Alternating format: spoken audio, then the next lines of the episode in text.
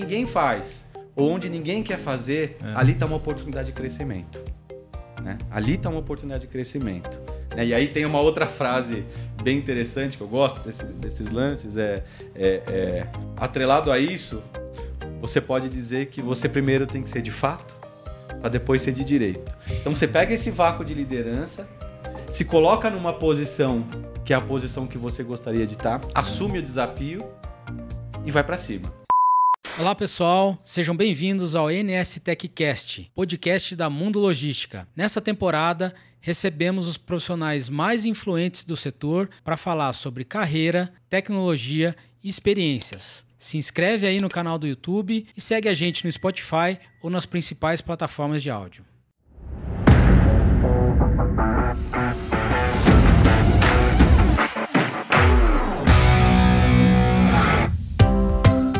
Fala pessoal, bem-vindos a mais um episódio do NS TechCast, o nosso espaço para falar sobre logística, carreira e de profissionais que inspiram os outros profissionais da nossa área. É, hoje eu estou aqui com o Rodrigo Oliveira. Rodrigo, valeu aí pela, pela companhia novamente. Rodrigo é CEO da OpenTech. E hoje a gente vai ter um episódio muito especial. É uma honra receber aqui com a gente Francisco Tarosso, que é diretor sênior de operações da Seva Logistics no Brasil e no Chile. Tarosso, muito obrigado pela tua presença, por reservar um espaço aí na tua agenda. Super importante ter você aqui com a gente para compartilhar suas experiências aí com o público.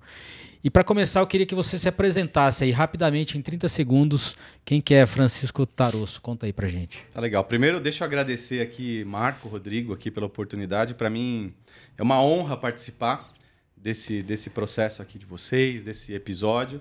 É, eu não tenho dúvida que esse trabalho que vocês estão fazendo ele serve de, de inspiração para muita gente, né? Então, para mim é uma honra participar desse processo aqui com vocês, tá? Legal. tá? E um prazer conhecer o Rodrigo também. Prazer meu. É, bom, rapidamente falando, é, eu sou o Francisco Tarosso, tenho 40 anos, é, moro no interior de São Paulo, tenho uma família linda construí minha carreira é, é, em operadores logísticos e embarcadores também, a gente vai falar um pouco aqui. E estou nessa vida de logística desde o início da minha carreira, né? há 23 anos. Legal. Basicamente. Bacana.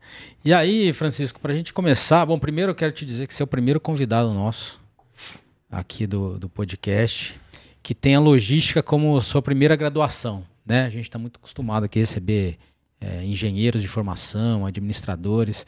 E aí você já tem essa formação em, em logística uhum. e trabalha com isso há, desde os 17 anos, né?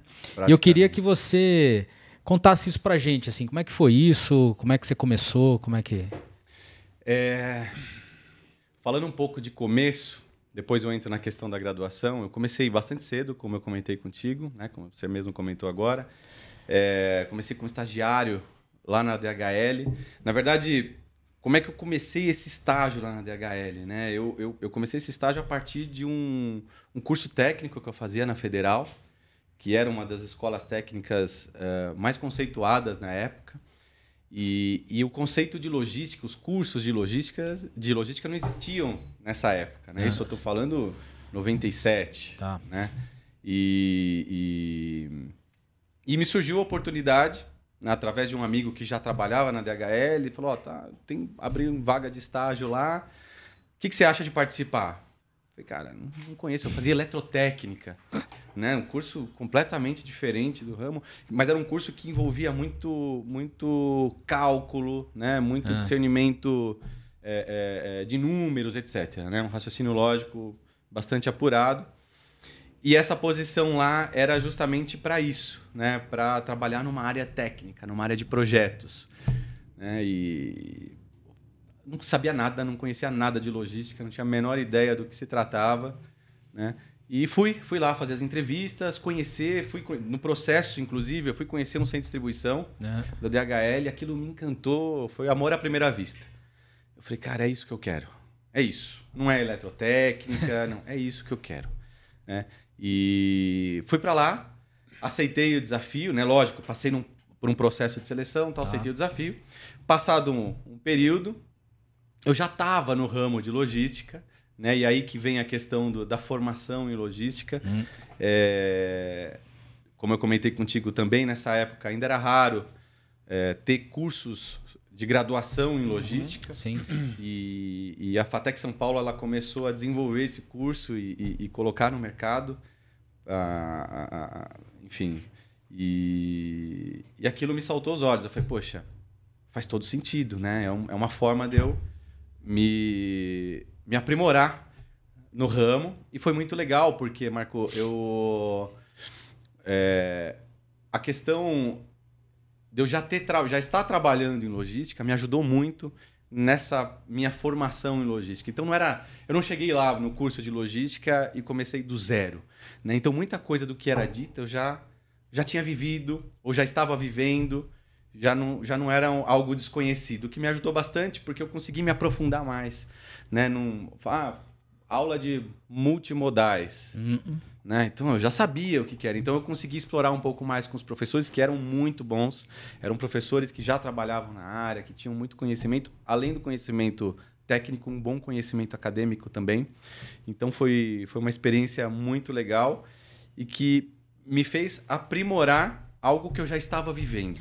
É, sem dúvida, é. você deve ter aproveitado mais do que as pessoas que nunca tinham trabalhado na área, enfim, estavam lá mais por uma questão Até de curiosidade, conhecer, né? né? Ah, é, pô, é. Logística, tal, era algo que já estava começando a movimentar o mercado sim, e tal. Sim, é. é. Enfim, muita gente que ia conhecer. Teve gente que não terminou o curso, pô, não gosto, não é, isso é. que eu quero, tal, enfim, e, e, não ia em frente, mas deu para ver que é um aluno dedicado, né? Foi diferente, foi diferente. Legal. foi muito legal. Não, muito legal essa experiência, porque é aquilo, né, assim, às vezes você o cara sai de engenharia, e aí descobre a logística por acaso e acaba se apaixonando e vai trabalhar na área. Né? No uhum. teu caso foi um caminho inverso. Então é interessante essa. Foi a primeira turma que você pegou ou não? Foi a segunda turma. Segunda turma. Foi a segunda turma que é, eu peguei. Muito segunda legal. turma. Tá bom. E aí, Francisco, você tem muita experiência é, né, em empresas multinacionais, né, com operações aqui no Brasil. É, e até você cita né, que o logístico brasileiro é estimulado a ter ideias, é, mais inteligentes, trabalhar com menos recursos, uhum. né? É, isso em algum momento chega a ser ou frustrante ou você acha que isso é incentivo é, para gente que está aqui no Brasil a tentar fazer mais com menos? Como é que você vê isso? Marco, olha só, é... eu acho que a gente tem aqui no Brasil a gente tem grandes desafios, né? É, se a gente comparar, por exemplo, com com os desafios logísticos de uma Europa, Estados Unidos, etc. Né? A gente tem desafios diferentes aqui. Né? Sejam eles por questões cambiais, né? moeda, é, e outros motivos como infraestrutura logística, né? questão é, falando de transporte, por exemplo, nossas ah, malhas rodoviárias, malhas ferroviárias, que é muito explorado lá fora. Aqui a gente tem pouquíssimo, é, ah. é, é pouquíssimo explorado. Sim. Né? É, então eu acho o seguinte, eu acho que a gente tem o desafio sim de, de trabalhar uma criatividade diferente aqui. Né? Quando você fala fazer mais com menos, eu acho que tem um pouco sim de fazer o benchmark de boas práticas lá fora, isso é essencial, a gente tem que fazer, é, e trazer o que a gente consegue é, é, identificar lá fora que, que se adapte para o nosso contexto. Né? Eu acho que isso é um desafio que a gente tem. E eu acho que o brasileiro ele faz muito bem isso. Né? Eu acho que ele faz muito bem isso. Tanto é que a gente vê muitos executivos, muitos profissionais que saem daqui e vão trabalhar lá fora e se dão muito bem. Porque a gente trabalha num contexto tão diverso ah. e com tantas dificuldades aqui que faz com que a gente fique calejado. Né? Então a gente vê e vive uma série de situações dentro da logística que talvez lá fora é, nunca tenha se vivido, né? Os profissionais lá nunca tenham se vivido e nem imaginam que aconteça, né? A, a gente cita uma série de, de, exemplos, eu comentei aqui a questão da infralogística, mas a gente tem também a questão tributária, fiscal, etc., que é um capítulo à parte aqui. Tem gente que vive disso aqui é. e lá, pra, lá fora ninguém consegue imaginar é. como que alguém vive disso aqui no Brasil, né? Vive de ser especialista nesse tipo de negócio para apoiar, né? Aqui, inclusive, no Brasil é a gente costuma dizer que é, é, é o único lugar no mundo é, ou talvez seja, que a menor distância é, não, é a, não é o mais barato, não tem o menor custo. Né? Justamente por conta dessas jogadas Muitas fiscais, desses, dessas questões fiscais né, É. que a gente tem aqui. né? Então eu acho que a gente tem um desafio grande. Ah, o profissional de logística ele, ele, ele, ele se vira muito bem, considerando tudo que a gente tem de dificuldade aqui. A gente cria muito, é óbvio. E a, e a gente tem que é, eu acho que é, é interessante isso, porque a gente tem que, ao, ao passo que a gente tem as dificuldades, a gente tem que ser criativo e conseguir atender tão bem quanto se, se tivesse toda essa, essa infra e essa tecnologia né, é, que se tem lá fora, por exemplo. né? A gente tem uma questão de, de escala territorial também, que É. é, super, é, é super desafiador e tudo mais. Né? Mas eu acho que, via de regra, a gente consegue se a gente como profissional de logística aqui no Brasil a gente consegue trabalhar bem com as ferramentas que a gente tem e cada vez mais conseguindo trazer é, é, é, ferramentas de fora né e processos de fora que se adaptem ao nosso contexto aqui né? e aí a gente desenvolve ele aqui a gente meio que molda o conceito para cá é muito legal isso acho Legal. que, que é um pouco disso aqui da, da nossa da nossa perspectiva aqui no Brasil É bem interessante esse teu ponto de vista. Assim, é, também já ouvi falar muito de que os profissionais de logística do Brasil são muito reconhecidos lá fora por conta dessa capacidade que é preciso desenvolver aqui, né, por todas as dificuldades que a gente tem. Só um ponto para complementar. Eu, na verdade, era mais para entender a sua visão sobre isso, Francisco. Ah, Você falou muito sobre a questão da infra, né? Da matriz de transporte hoje no Brasil, invertida, talvez a deficiência que a gente tem hoje, por exemplo, no modal ferroviário, enfim. E aí talvez até a oportunidade que hoje dentro da SEVA, dentro do, do grupo, né, do CMA-CGM. É, o que, como você vê isso, é, o lado positivo disso, pensando na, no fluxo logístico como um todo, né? Essa possibilidade de um grupo vários modais que se conectam e talvez fazer um, ah, ter uma, uma- um desafio extra ah, de trazer essas, essa conexão de, de vários modais dentro de uma mesma, do mesmo grupo. Não, acho que, que isso é, acho que é um ótimo ponto, Rodrigo, porque é, é justamente o que você falou, né? A empresa, a, a, a- a Seva, né, dentro do grupo, é muito completa. É muito completa. Exato. Então, é, certamente, essa, essa amplitude de negócios que, que o, o business da CMA-CGM tem, né, como grupo, ajuda a mitigar ou pelo menos minimizar esse, essas dificuldades que a gente, como contexto Brasil, tem. Né? Isso tanto na questão de estrutura, como um todo, eh, mas como eu comentei, eh, principalmente com relação a boas práticas. Né? Eh, a, gente, a, gente tem, a gente faz um trabalho muito forte de benchmark interno de boas práticas. Né? Olhando a parte de contract logistics, por exemplo, a gente tem ferramentas desenvolvidas muito legais é, que faz com que a gente consiga fazer um benchmark, olha que legal, né? usando a tecnologia para fazer um benchmark de uma forma rápida e eficaz. Então a gente tem uma ferramenta que a gente coloca lá, por exemplo, um, um- um- ela é alimentada, claro, tem todo um processo para alimentar essa ferramenta, tal, depois de implantar o projeto, automação, o processo, seja lá o que for. É, E a gente consegue consultar nessa ferramenta de forma fácil. Eu coloco lá uma palavra-chave. Então, por exemplo, sorter. Tô com, ah, eu com um cliente aqui que tem uma questão de movimentação rápida e eu tenho um processo muito manual, por exemplo. Deixa eu pensar num sorter. Deixa eu ver o que, que eu tenho aqui. Eu coloco o sorter lá nessa ferramenta, aparece as operações que nós temos do Ah, sorter, como funciona, quem são os, os focal points nessas operações para que a gente possa fazer benchmark, fazer contato Legal. e tudo mais. né? E, e por aí vai. Né? Aham. Então eu acho que a estrutura como um todo né, da, da, da empresa, do grupo, ajuda muito a, a mitigar esse contexto que a gente vive. Uhum. Né? Ajuda a, a facilitar as soluções, a, a criatividade, a trazer algo diferenciado que talvez a gente consiga é, aplicar aqui e contextualizar com, com a situação do Brasil. Legal. Né? Bacana. O Francisco, e assim, vis- visto essa, essa tua experiência nessas empresas mais multinacionais, né? O que, que você acha que, assim, que eles, que eles têm para ensinar para a gente aqui no Brasil? Né? Que, qual é um ponto aí que você acha importante?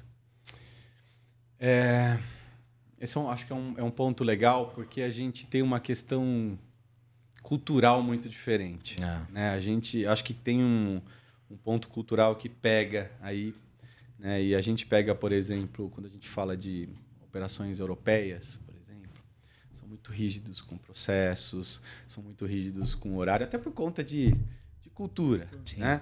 Aqui, talvez a gente eu acho que talvez não, certamente a questão, essa questão é, é, enraizada em empresas multinacionais, principalmente advindas de Europa, Estados Unidos, etc., vindas de fora, são é, a, é a questão de, de como é que eu posso dizer, de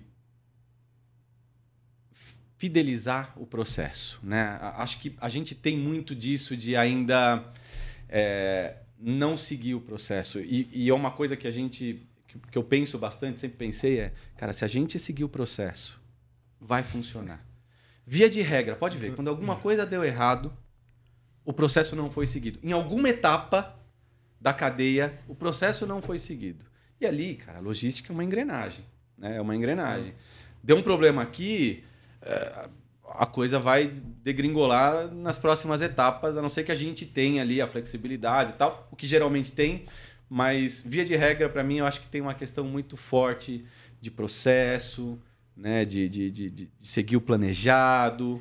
Eu acho que é um pouco dessa questão cultural, eu acho que é o que traz de, de, de benefício para a gente, no sentido de, de seguir uma linha, né? Eh, se assim eu posso dizer.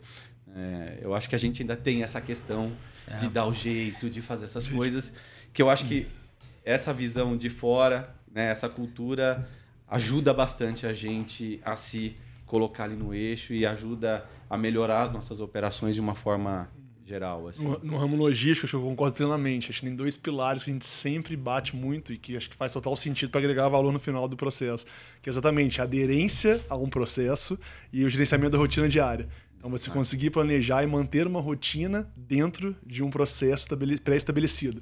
Acho que são Processo dois e pilares. gestão, processo, gestão, rotina. processo e Exato. É. Você sabe que você não é a, a única pessoa a falar sobre isso aqui. Né? De E- processo. de processo. Processo assim, é- da é dificuldade fundamental. que o brasileiro tem em seguir processo. Né? E, e entender que, assim, mesmo que ele ache que em algum ponto do processo não tá legal, não é ele que vai mudar. Isso tem que passar por uma, Claro. né, por uma análise, e se for o caso, isso se muda. Até para mudar o processo mudar- tem um processo. É, né? exatamente. Até para mudar o processo O tem um processo. na cadeia. E a gente tem uma dificuldade olhar. enorme para fazer isso, né? Acho que é cultural mesmo. É não tem cultural, jeito, né? é cultural. É. Ah, Então, a gente tem a questão, tem sempre, né? Tem o lado positivo e o negativo. Claro, é. Eu acho que, olhando por esse aspecto, acho que a gente tem ainda o que evoluir, né? Mas, por outro lado, né? falando de questões culturais, a gente se arrisca mais. É. A gente coloca mais a cara tapa. Né? Eu acho que isso, isso é algo, olhando o copo meio cheio também, né? eu acho que o brasileiro tem, tem disso, né? tem de se colocar mais à frente, tem de arriscar, tem de buscar alternativas. E talvez essa questão de buscar alternativas tal faz com que muitas vezes ele não siga o processo. Né? Então acho que tem que tem um, um ponto mediano Um ali balanço, que, é. que para se equilibrar essas duas situações aí e que talvez a- a- as empresas multinacionais consigam trazer isso com uma força legal. Legal, bacana. O Francisco, que você assim também cita a tecnologia como um fator é, que a gente aqui, entre aspas, perde né, para as operações estrangeiras, por exemplo. Né? Mas assim, como é que você enxerga o cenário de inovação e transformação digital hoje, assim, né? Que está muito forte, está muito latente assim nos profissionais, é, em entender todo esse cenário. Mas como é que você enxerga isso? Ser adepto da tecnologia pela tecnologia, é, como é que você vê isso? Marco, eu acho que assim, ó, a gente, olhando sobre o aspecto de logística, claro, quando você olha há 20 anos atrás, né, aqui falando um pouco aqui do modelo old school, eu quando comecei a trabalhar com logística, eu me lembro bem, eh, tinha operações que a gente controlava o estoque no Cardex. No Cardex. Então, eu ia lá armazenar um produto, então a hora que eu recebia o produto, eu conferia a nota na mão, aí eu falava assim, ó, pegava uma planilha e falava assim, ah, quais são os endereços que estão vazios, eu vou lá, faço um Cardex, coloco um Cardex no pallet e guardo um Cardex num- numa caixinha ali, organizada por rua, tal, bonitinho. Depois, na hora que eu saio, que eu tiro o pallet, eu dou baixa ali, jogo o Cardex, tal, não sei o quê. Então, é, para mim, a questão da digitalização, mas principalmente a questão da aplicação da tecnologia dentro da logística, ela é um caminho sem volta. Na verdade, é, é algo. A logística hoje eu não consigo desvincular a logística com o perfil que a gente tem hoje da tecnologia. As duas caminham perfeitamente juntas. Não tem como desvincular uma coisa da outra. Né? Então, eu falo isso porque é, é, era mais difícil de se evoluir, até porque tinham poucas soluções no mercado. Aí começou a entrar uh, uns desenvolvimentos um pouco melhores em WMS, uhum. né? gestão de processos dentro da WMS. Mas quando a gente olha o contexto atual, você pega, por exemplo, a, vamos falar um pouco do, do, de omnicanalidade, né? as empresas que, que, que hoje fazem a sua venda uh, no site, mas que tem lojas e que tem estoques pulverizados tal. Hoje, se a gente, olhando, fazendo um paralelo do, desse business é, sem ter a tecnologia na logística, você não ia conseguir fazer funcionar. Você não ia conseguir fazer, você não ia conseguir ter as visões de estoque em tempo real, o sistema não ia conseguir identificar qual era o melhor, o estoque mais próximo do cliente para poder entregar uma experiência de, de, de melhor para o cliente de, de, compra, né, no sentido de velocidade de, entrega, tempo de entrega, por exemplo, até mesmo custo né, de frete. É. Imagina, se você não tem essa tecnologia linkada com sistemas logísticos, sistemas de negócio, por exemplo, é, tua experiência do cliente lá não é, não é, não é a mesma. É. Não é a mesma. Você nem consegue oferecer uma experiência legal. E eu vou além, né? Até comentei aqui hoje, você pega o, o negócio de e-commerce, que para mim a logística passou a ser core business quando a gente fala de e-commerce. Né? Para mim, ela é core business anyway. Mas principalmente quando a gente fala de e-commerce, a logística ela passou a ser um diferencial competitivo. É, é, e, e, não é de muito tempo para cá. Ela, a gente criou uma dependência na logística para e-commerce, por exemplo, de pouco tempo para cá, de poucos anos para cá. É, né? É. até comentei aqui, né, um pouco antes, que hoje um, um, um e está vinculado com logística, né? Hoje, um, um cliente de e-commerce, ele, ele compra um código de rastreio. Isso é legal. Né? Ele, não, não compra necessariamente produto, é. né? Tem aquela ansiedade, tem aquela, aquela questão, né? Que compra um código de rastreio. Foi lá, entrou no site, comprou. Eu sou um desse.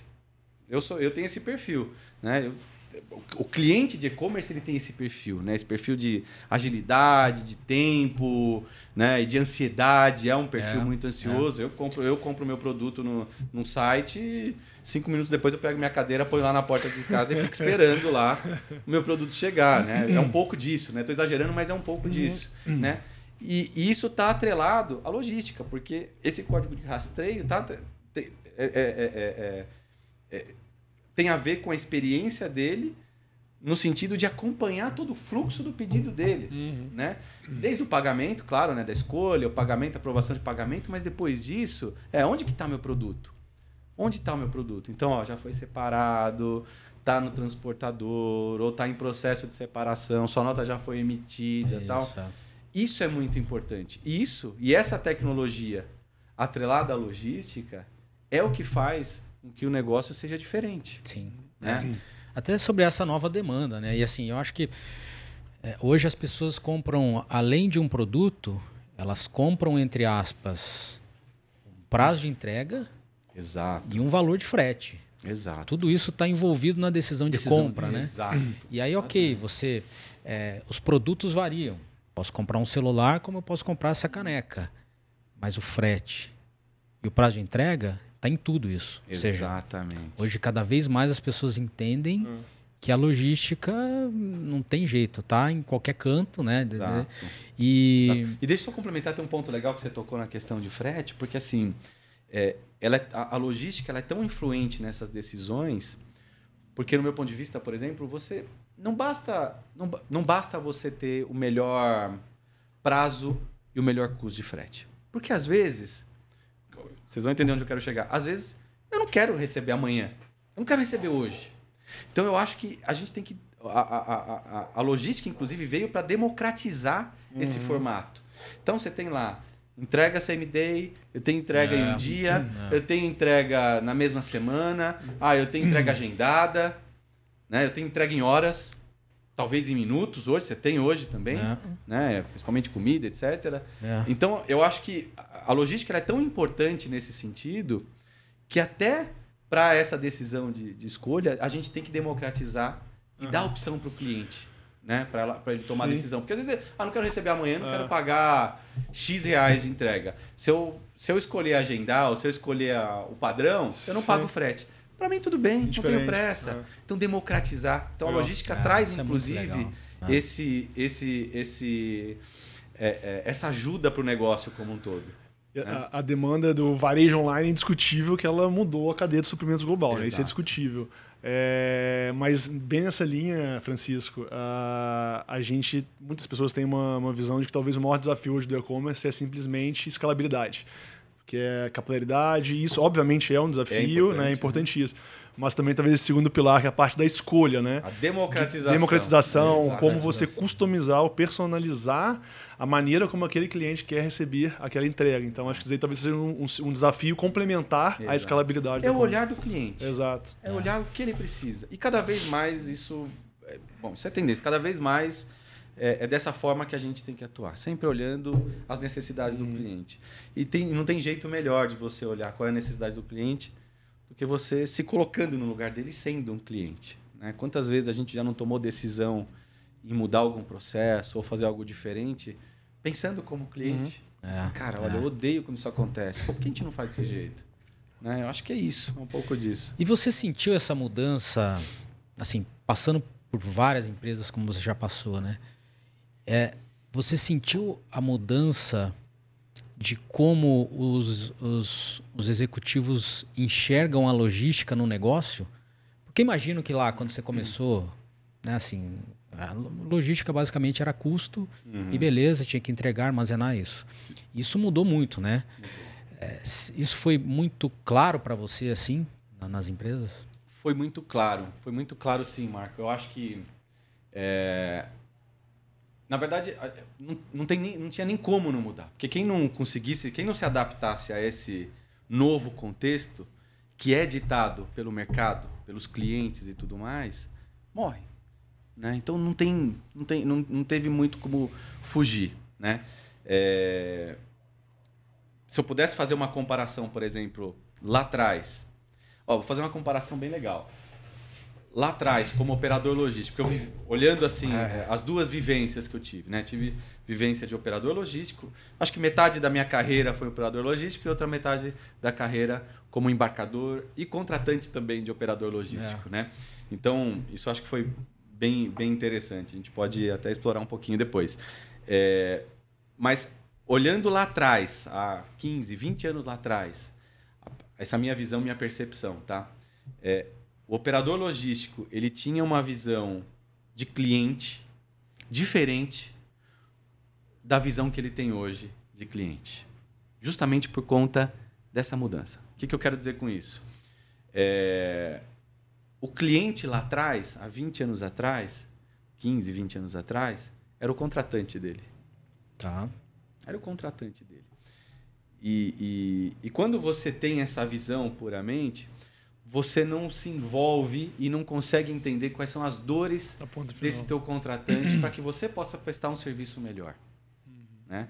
Então a gente tinha menos acesso a tecnologias, a gente tinha menos acesso a, a, a, a- benchmarks globais, a, a- a outras experiências fora daqui, né? que ao longo do tempo isso foi melhorando muito. Hum. E hoje, quando eu entro numa ceva, por exemplo, eu vejo que o contexto é co- completamente diferente.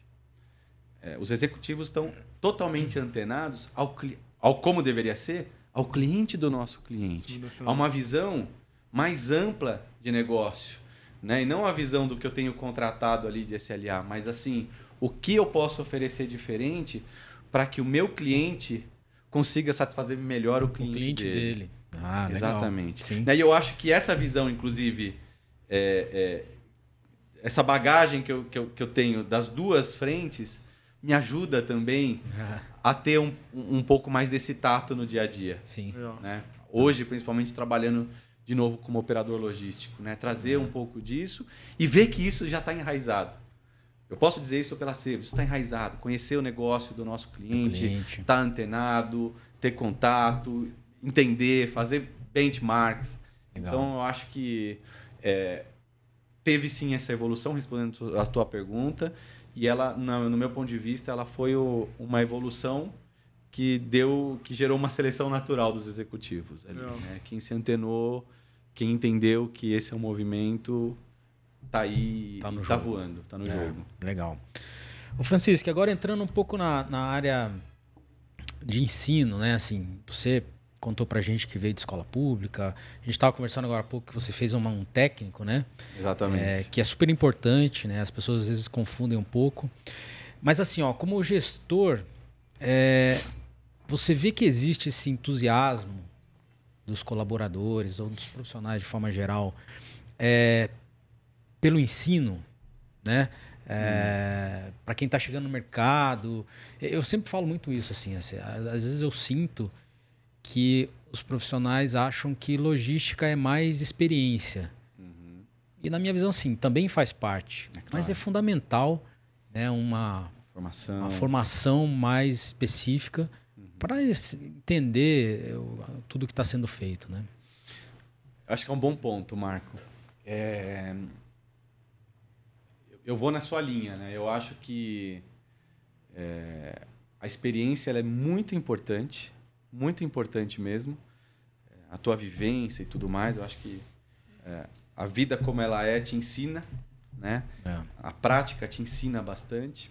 E não só o contexto técnico, mas o contexto geral dentro de uma empresa, é, perante um cliente, perante determinadas situações e por aí vai.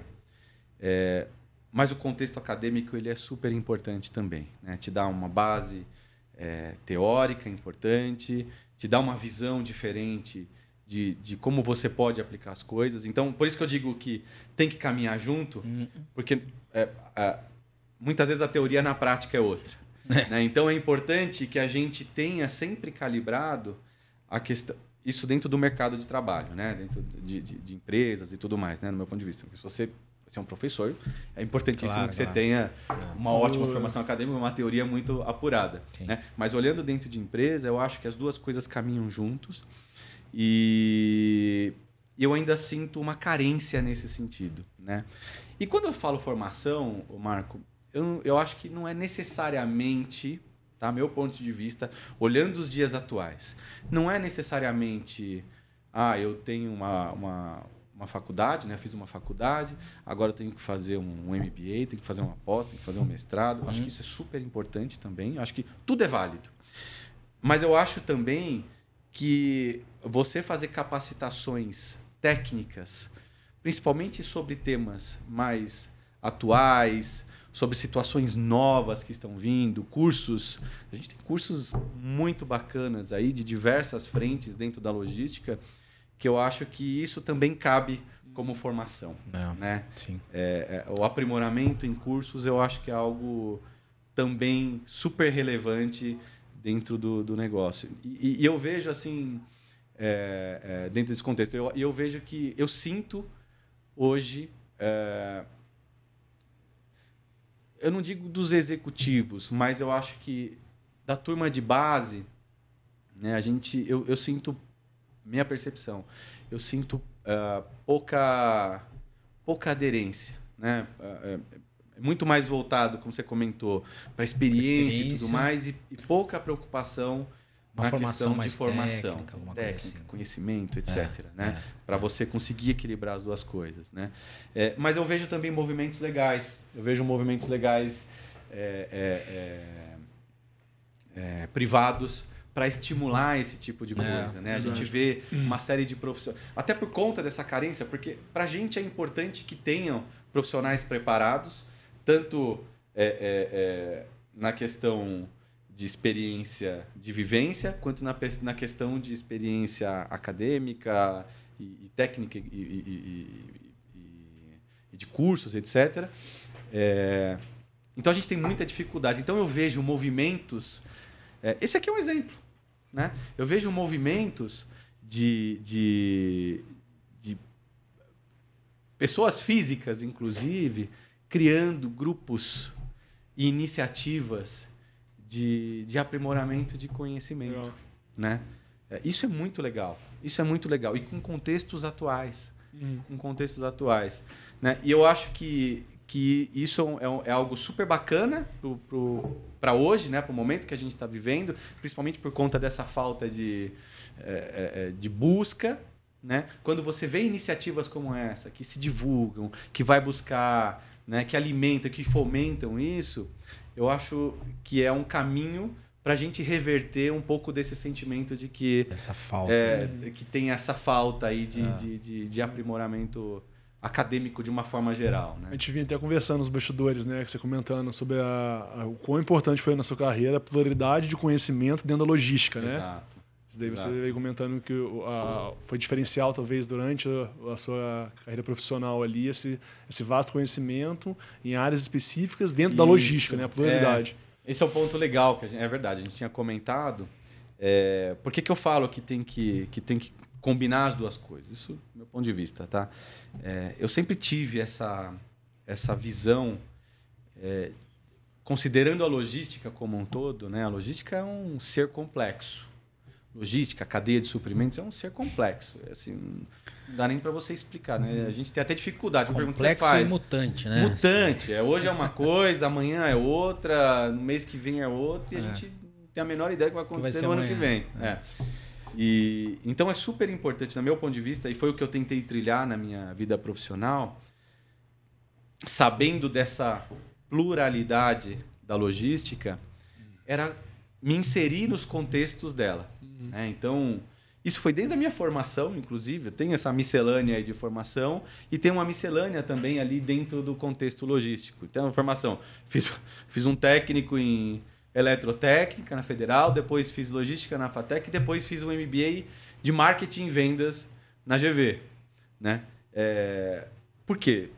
Começando pela formação, para que eu pudesse ter ali visões diferentes e aprendizados diferentes. E eu sabia que de uma forma ou outra eu precisava complementar isso com a, a minha vida profissional mesmo, né, no dia a dia. Então passei ali por áreas de técnica na base, né, que a gente estava comentando aqui, de Sim. entender como é que se dimensiona, por exemplo, um, um centro de distribuição, como é que se calcula a produtividade, como é que se dimensiona um corredor de, de, de, de- de empilhadeira, é, que tipo de equipamento eu devo usar, qual é a melhor é, é, alternativa de armazenagem, por quê, né? E muito mais do que jogar num programa e o programa te dizer, é, você saber como calcula, né? É aquele negócio, né? A gente aprende como fazer aquelas continhas de dividir, né? Muitas vezes você pegar hoje, você fala assim, ah, divide aí na mão é, 1.350 por 237. Cara, tem que fazer aquela continha, baixa aqui, não sei o quê. Então, é, é um pouco disso, né? É saber a construção, a essência do negócio, né? É, e aí, partindo disso, depois para uma área, área de transportes, área de projetos, warehousing, supply, demand planning, aí entra esse, esse NOP. Depois, um pouco mais abrangente, quando eu passei pela Privale, além de toda a parte de supply chain, outras frentes também muito interessantes, qualidade, inventário, é, produção. Né? A gente tinha produção de imagens lá, um negócio muito legal. Ah, é? É, todas aquelas imagens que subia no site, Ah. tem uma área, né, Digital Factory, Ah, legal. uma área que tem lá estúdios, modelos, É. fotógrafos, um time todo bem bacana para fazer retoque de imagem, fazer descrição de imagem, para todas as campanhas que subiam. Então, tudo isso é aprendizado. Tudo isso é- são situações que a gente passa que vai somando É. e que no final tá ligado ali com a cadeia de suprimentos, né? Porque você precisa receber as amostras, você tem que fazer no tempo certo, você tem que subir as imagens no tempo certo, do jeito certo. Então, logística ali também, né? E, e segmentos diferentes. Então, operador, depois foi para o varejo, varejo alimentar, Ah, varejo é. não alimentar, varejo de moda, cash and carry. Então, eu acho que essa, essa, eh, essa diversidade de conhecimentos, seja de, de, de, de setor, né, de negócio, quanto de, de atuação eh, das frentes logísticas, para mim, combinada com a questão acadêmica, é um negócio ímpar. É a né? Foi o que eu tentei É. fazer isso na minha vida profissional, né? Buscar essa, essa é, é, diversidade de, de situações dentro da cadeia de suprimentos. Eu acho que isso te deixa, meu ponto de vista, te deixa mais completo. Sem dúvida. Te deixa com uma visão melhor de negócio. E olhando, por exemplo, quando você vai para um operador, te ajuda também a apoiar melhor os seus clientes, né? A ter essa visão, sentir a dor dele, etc. Muito bacana. É, muito legal. Então, Francisco, é assim, apesar de ser super jovem, né? Você tem uma carreira admirável, como você já falou aí, passou por DHL, é, ID Logistics, né? ID, É, depois foi para Via, Carrefour, é, Privalha, Exato. agora na Seva, né? E, bom, mas assim, a gente sabe que o sucesso também tem momentos difíceis, né? E eu queria que você é, compartilhasse com a gente, assim, teve alguma ou algumas situações que foram muito difíceis que você é, se lembra, assim, que marcaram para você, não? É, acho que sempre tem, né? Lógico, né? A gente não cresce só na só na, né? Só nas, na- nas realizações das coisas fáceis. Na verdade, a gente cresce nas adversidades, É. né? E, e- e eu acho que assim, eu não diria difícil, mas eu acho que a gente tem que encarar isso tudo como desafio, situações desafiadoras, né? É, eu tive várias situações desafiadoras na minha vida profissional. Acho que inclusive foi isso que me ajudou a, ou me impulsionou em crescimentos e tudo mais. Né? E, e- e a gente tem que ir, ir firme, né? Tem que ir aceitar o desafio e que eu costumo dizer que a gente cresce geralmente em vácuo de liderança. Onde ninguém faz ou onde ninguém quer fazer, ali está uma oportunidade de crescimento. Né? Ali está uma oportunidade de crescimento.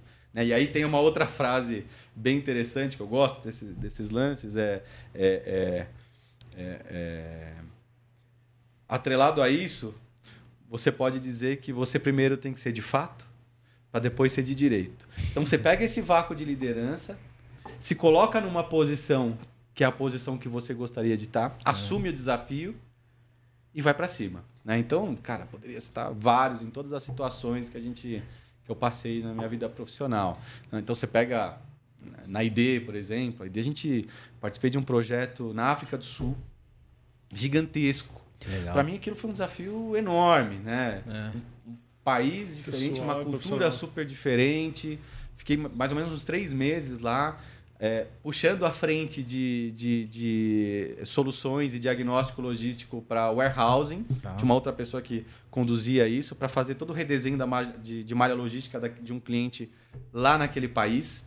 Né? Então, aquilo foi muito desafiador para mim. Aquilo foi muito grande, foi muito legal e, e me ajudou bastante né? em, em termos de crescimento pessoal e profissional. Né? Esse é um exemplo de desafio é, é, de um projeto muito grande, tinha uma aposta muito grande, então tinha uma pressão muito grande, uma carga de responsabilidade muito grande. Eu era super jovem É. também, É. né? Isso foi em 2012, então eu tinha 30. Porra, 30 anos. É.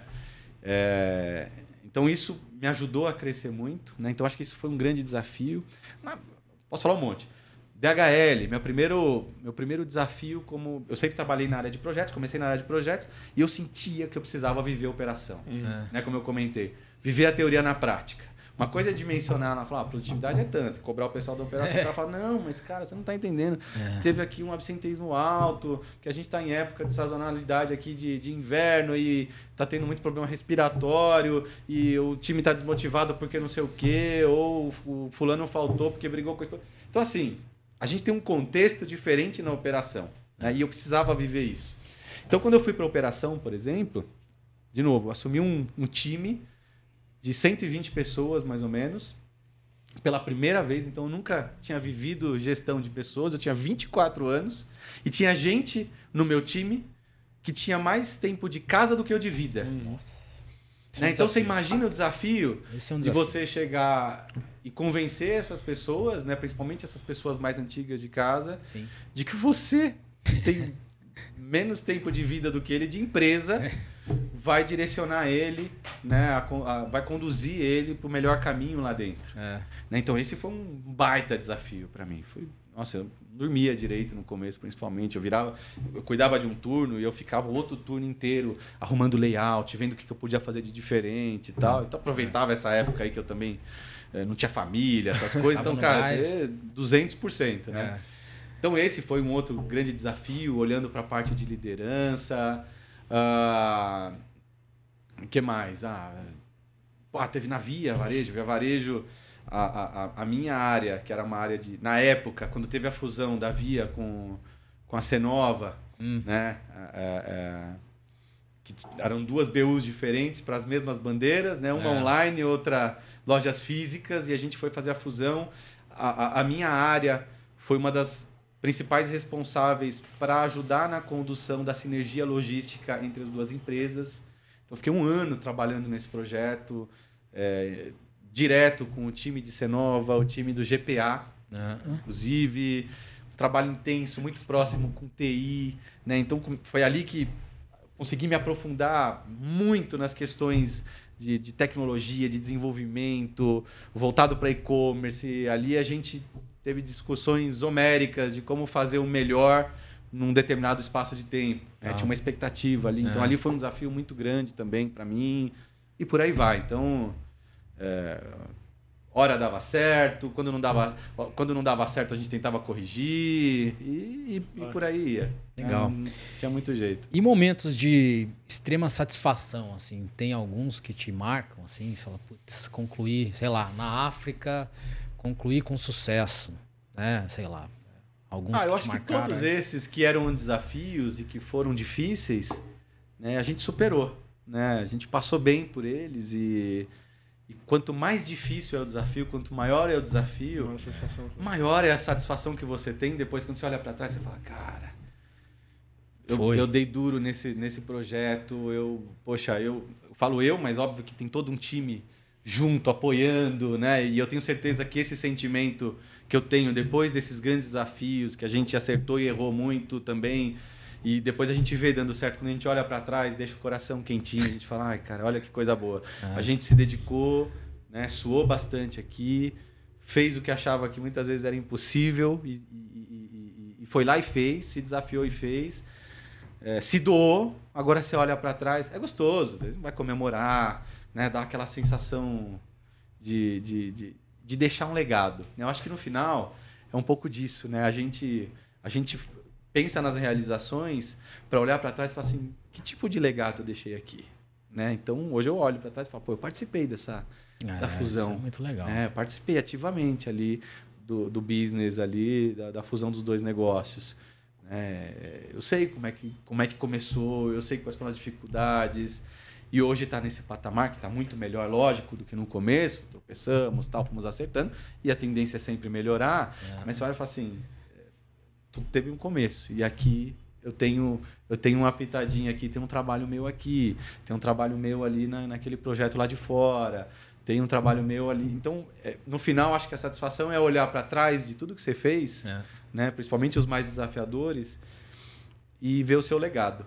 É isso. Né? Eu acho que não uma coisa ou outra específica, mas todas as situações desafiadoras e que surtiram reflexos legais para a é. companhia, para as pessoas de uma forma geral, eu acho que te deixa uma sensação de satisfação legal, assim.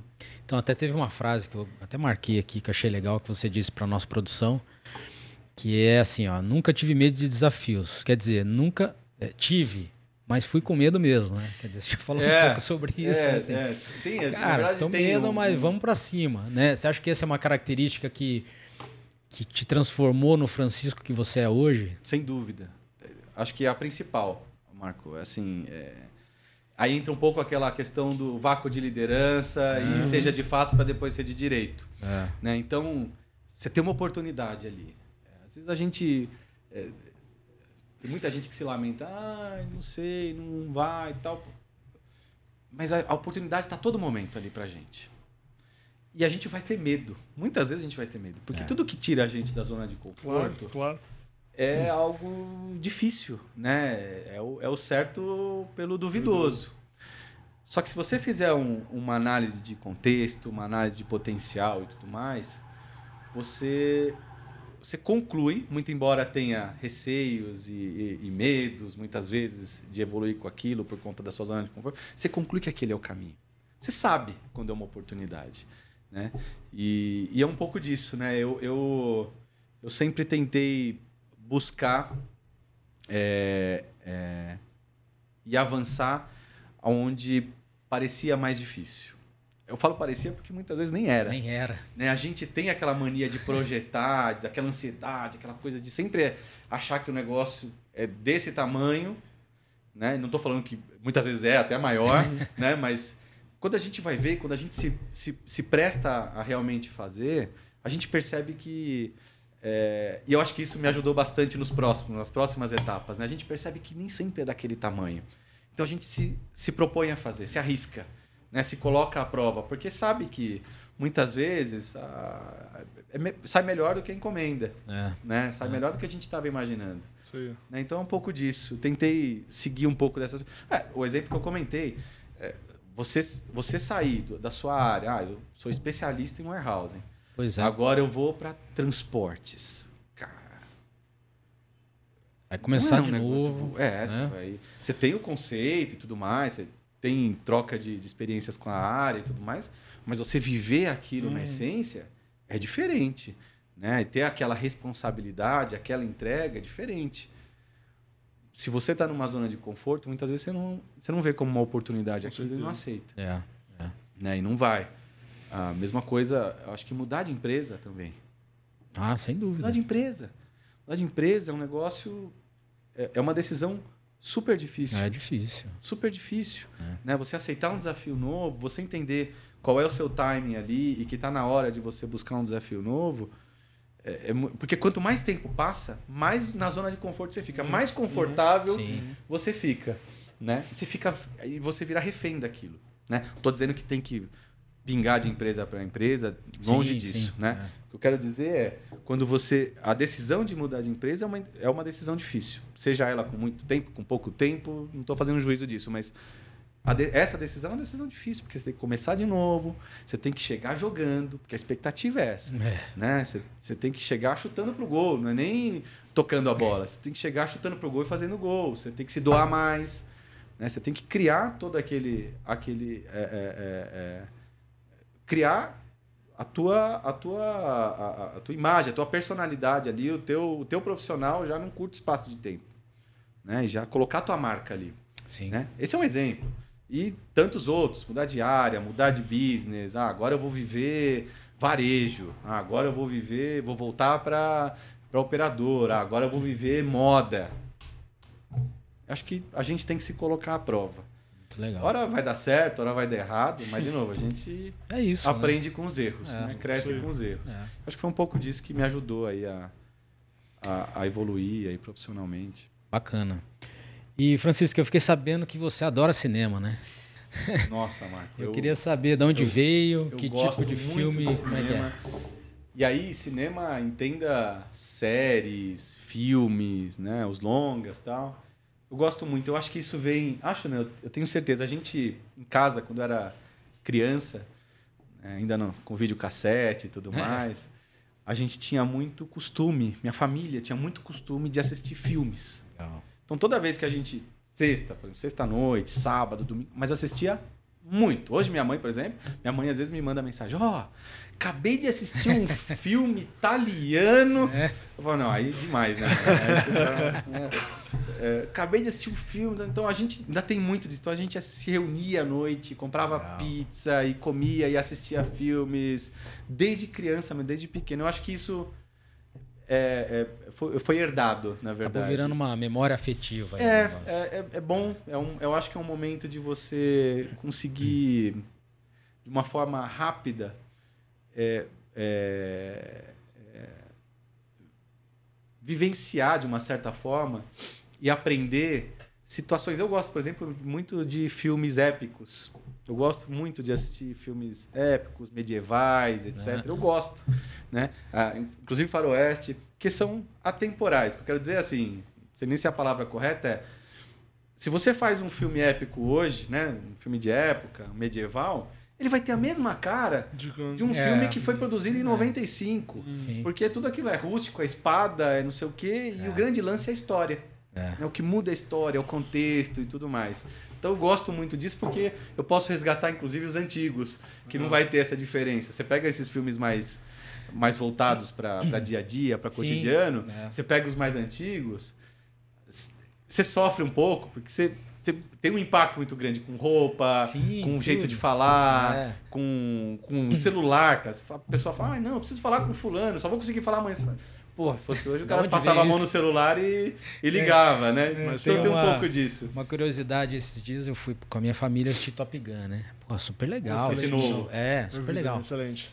Aí assistimos, não sei o quê. Falei, pô, mas assistiam, tem um casal, né, de filhos. Assistiu que assistiu o antigo. Pô, é super legal também. Cheguei em casa, já liguei no Antigo. antigo. Cara, eles não acreditaram. Você assistiu isso, pai? não, mas não é Você possível. gostou Falei, disso? cara, mas isso era muito legal, né? E é muito isso que você falou, assim, Legal. é muito diferente a visão e tudo, e, e é muito disso, né? Legal. E os filmes épicos não, quer dizer, era aquilo mesmo e não tem o que mudar, né? Exato, É. exato. né? Então, é- Filme- é das décadas década de 50, né? É. Aqueles filmes de gangster. Adoro, adoro, adoro. Tem umas tramas legais. É. Enfim, dá, pô, dá pra gente passar o dia falando Fazer disso. um aqui, outro podcast, café. só sobre isso. Exatamente. Então, mas aí ligado a isso, né? Assim, acho que é importante. Isso é um hobby, né? Que você tem, que você gosta, enfim. Mas como é que você vê que isso contribui com a tua vida profissional, né? Porque acho que hoje tem muito, ou talvez hoje nem tanto, assim. né? Acho que já existe uma visão melhor da questão de workaholic, ou seja, o cara só pensa em trabalho, só faz isso, né? E hoje a gente parece que há uma flexibilidade em dizer assim, não, putz, tem uma vida pessoal, tem os meus hobbies, não sei o quê, e tem o trabalho também, né? Hum. Como é que você acha que isso contribui para a tua vida profissional? Você fala em termos de influência ou em termos de válvula de escape? Eu acho que exemplo? nos dois sentidos, né? Eu acho que assim, ó, falando um pouco de, de influência, é, a gente até estava comentando aqui um pouquinho, assim, é, guardadas as devidas proporções, assim como um livro que você, seja ele técnico ou motivacional ou de gênero, né, romance, sei lá o que, você absorve uma história, né, você você é, é, absorve histórias e, e, e- e- dentro dessas histórias tem contextos e tudo mais que você pode, inclusive, trazer isso para você de uma certa forma, né? trazer para sua vida, isso pode te influenciar. E eu acho que cinema, né? se eu posso fazer esse comparativo, cinema, de uma forma geral, é, também te traz isso, porque te traz contextos e situações muito adversas. Né? Eu posso citar alguns, por exemplo, você pega Suits, aquela série. Cara, é fantástico. Tem um, um jogo, um jogo psicológico, umas sacadas. Tem uma série que eu adoro, que é Better Call Saul. Excelente. Cara, Excelente. aquela- essa série é um Muito negócio fantástico. Mostra a vida desse cara, as situações que ele se coloca, as situações que ele vive e, e, e, e como que ele se, ele se, é, é, ele se coloca nessas situações e como que ele sai delas, A né? estratégia por trás. a inteligência que tem, né? Como ele manipula as situações. E eu acho que isso é uma forma de te influenciar sim. Você fala, "Pô, puta, que sacada que esse cara teve. Que legal que esse cara. Olha, eu jamais imaginava que isso podia. Isso de uma. É óbvio que é um contexto fictício e tal, mas eu acho que aquilo fica na tua cabeça e te ajuda de alguma forma, em algum momento, a ter um- aquele tipo de, de sacada e, e inconscientemente você se vê numa situação parecida e te ajuda a tomar uma decisão. É um exemplo, Sim, né? sim, Assim, claro. na- no meu ponto de vista, né? É, eu acho que é um pouco disso. E profissionalmente, como válvula de escape, é aquilo que você falou, né? Eu, quando, quando me, me disponho a, a, a esse momento, né? Eu, eu, eu, eu tô 100% focado ali. Tá desligado. Eu tô desligado. É um momento que eu tô, eu tô focado na história, eu tô conectado ali com, com o contexto tal. Tanto é que eu pego um filme que não me agrada, eu nem perco tempo. Eu já, no meio do filme eu já, Já tiro, já... É. Porque é um momento prazeroso. Tem que ser um momento prazeroso. Um momento Sim. de descontração, um Sim. momento de despressurização, né? Um momento que você se desconecta e está conectado ali. E tem que ser um negócio legal. né? Então, eu acho que nesses dois sentidos é um pouco disso, né? Pra, tanto para pessoal, a influência que isso pode ter, e pessoal e profissional. Profissional. É. Legal. Francisco, então vamos lá. A gente tem um quadro final aqui que a gente chama de dicas e impressões. Vou te fazer algumas perguntas aí para você passar de dica aí para quem está nos ouvindo. É, a gente sempre faz dica de um livro, mas como eu sei que você gosta muito de cinema, pode ser um livro, pode ser um filme. O que, que você. Ah, como eu já falei de, de cinema, eu posso falar de um. Até pegando um pouco do gancho que a gente falou aqui agora de- do sabático e tudo mais. é, eu, eu daria a dica de um livro chamado Por que Fazemos o que Fazemos, que eu li recentemente do, do, do Cortella. Tá. Um cara que eu gosto muito. Então, saindo um pouco da questão técnica, Ah, né? É um livro que aborda uma questão muito de propósito, que é uma palavra importante atualmente, e que te faz refletir sobre é, o que te motiva para sair da cama, acordar cedo e sair da cama todo dia, né?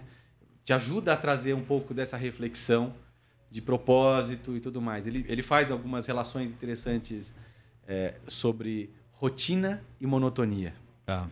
né? E te ajuda a entender um pouco é, quando uma rotina é importante e quando ela se torna uma monotonia. Monótono, Né? Por isso, sim, tanto se fala em, em job rotation, essas coisas, né? Sim. Que a rotina é importantíssima. A rotina é, é fundamental. Fundamental. Rotina, né? Ele cita até no, no livro, ele fala assim, ah, a rotina, por exemplo, de um, de um, um- um piloto de avião, ele tem uma rotina, ele tem que checar os equipamentos, tem Não. que checar a funcionalidade das coisas. É, a mesma coisa a gente no dia a dia. Então, a rotina ela é importante. Ela só é ruim quando se torna monótona. Né? Quando sai da rotina, a rotina vira monotonia.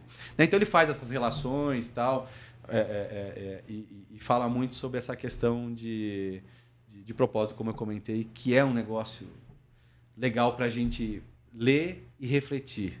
É uma leitura legal, vários capítulos com, com, com pontos interessantes, né? Ele é bem, bem separadinho. Bacana. É, é é uma dica que eu daria aí para para frente aí, né? A dica para a turma que está nos ouvindo aqui. Joia.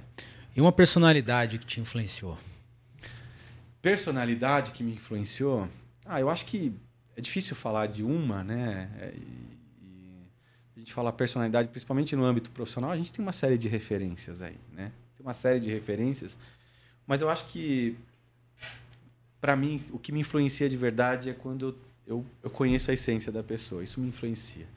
É óbvio, ah, não, tem um monte de executivo de sucesso, empresário. É claro que isso te inspira, Hum. né? Mas acho que influência mesmo vem quando está de perto, Uhum. do meu ponto de vista, né? E eu diria que para mim é uma personalidade. São duas personalidades. Os meus pais. Eu acho que é, parece meio óbvio, mas é, como eu costumo dizer, o óbvio não é trivial, né?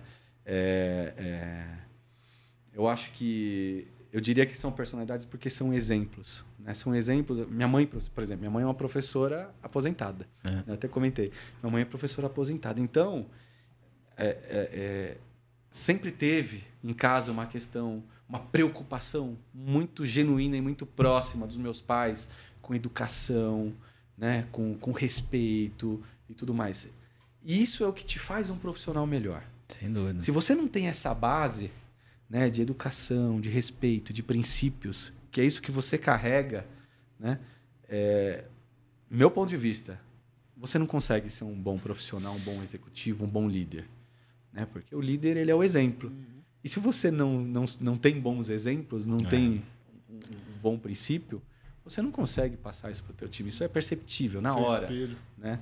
É, então eu diria que essas duas personalidades, meu pai e minha mãe, me influenciaram bastante com todo esse esse contexto e preocupação genuína ali com, com educação e princípios dos filhos, né? Referências. Legal.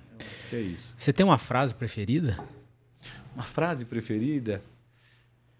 Até comentei contigo, tem várias, né? Eu até comentei aqui algumas, tal, mas eu acho que tem uma que eu gosto bastante, que ela é, que ela é em inglês, né? Work hard, stay humble.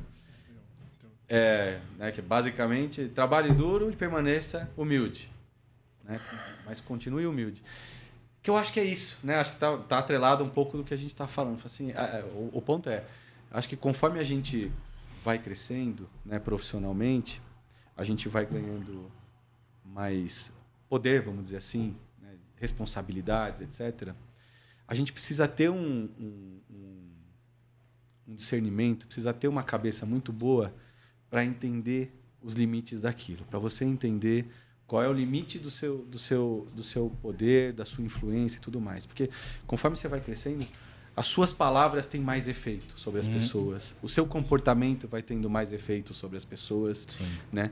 E, e eu acho que a humildade é um princípio muito importante, principalmente para quem tá no, no, no topo ali da, da, da cadeia hierárquica. Legal. Né? Isso é muito importante. Eu acho que isso te, te, te, te cascateia muito bem né? para o seu time, para as pessoas que não necessariamente são do seu, do seu time, para os seus pares. Isso cria ali uma cultura e um Reverbera, ambiente É. melhor. Legal. Legal. Então, acho que a humildade é um princípio importante. É claro que é, é uma prática diária, é uma coisa que você tem que sempre se, se policiar, ficar esperto com o que você está falando, como você está pensando. Então, as tuas companhias, as su- né, os seus contatos também te influenciam. Então, você tem que sempre tá, tomar cuidado para manter esse princípio ali sempre claro na tua cabeça e não se deixar muitas vezes influenciar por algumas situações externas, né? Bacana. E um conselho aí para quem está começando, para quem está lá, como você estava há, tantos anos atrás, iniciando na carreira, o que, que você tem de conselho para dar aí? Ah, conselho, Marco. Ah, eu diria. A gente pode falar, né? Tem vários conselhos importantes, enfim, é, resiliência e tudo mais, né? Acho que isso é importante, mas eu, eu, eu diria o seguinte: eu diria. o- seja inconformado. Eu acho que o inconformismo te leva a, a patamares novos, te leva a patamares novos, patamares diferentes. Né? Você criticar, você ser inconformado com, com o status quo do negócio, te, te coloca num, num, num, num- momento e numa posição diferente. Né? Você questionar, não, mas por quê? Os porquês da vida. Né? Por que isso? Ah, não, por conta disso. Não, mas por que, que foi feito isso? Por que, que é desse jeito? E, e vamos lá. Criticar não é ser reativo. Né? Criticar é se questionar. E como que pode fazer aquilo melhor. E, e por que, que aquilo é daquele jeito e por que, que não pode ser melhorado. E não no sentido de, de ser inconformado e criticar e, como reatividade. É Sim, diferente, sim, tá? sim. Eu acho que é isso, esse senso de inconformismo, né, atrelado à resiliência, atrelado a uma série de outras coisas que são importantes, mas eu acho que ser inconformado e seguir em frente com os questionamentos e, e desafiar ali o, o- o que já está feito, eu acho que é um caminho legal aí para, é uma dica legal aí para Pra crescimento. seguir. Tá bom. Francisco, quero te agradecer demais pela tua presença, por compartilhar as suas experiências, suas reflexões. Acho que foi bastante produtivo, Legal. tá? Obrigado mais uma vez. Rodrigão, valeu aí pela presença de novo aí, Papo excelente. como apoio aí.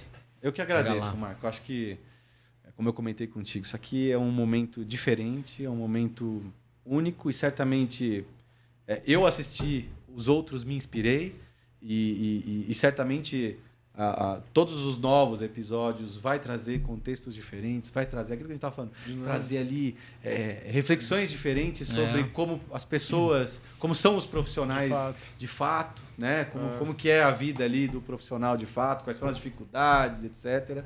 Então, me sinto muito honrado mesmo, fiquei muito à vontade aqui. Prazer em conhecê-lo também, Rodrigo. Prazer foi meu, imagina. É, muito obrigado, estou muito honrado e, fiquei muito feliz de, de ser convidado para participar aqui do, do- do Valeu. podcast. Foi bom demais. Pessoal, então é isso. A gente encerra por aqui mais um episódio do NS TechCast. Lembrando que a gente está no YouTube, no Spotify, nas principais plataformas de áudio. E é isso, até a próxima.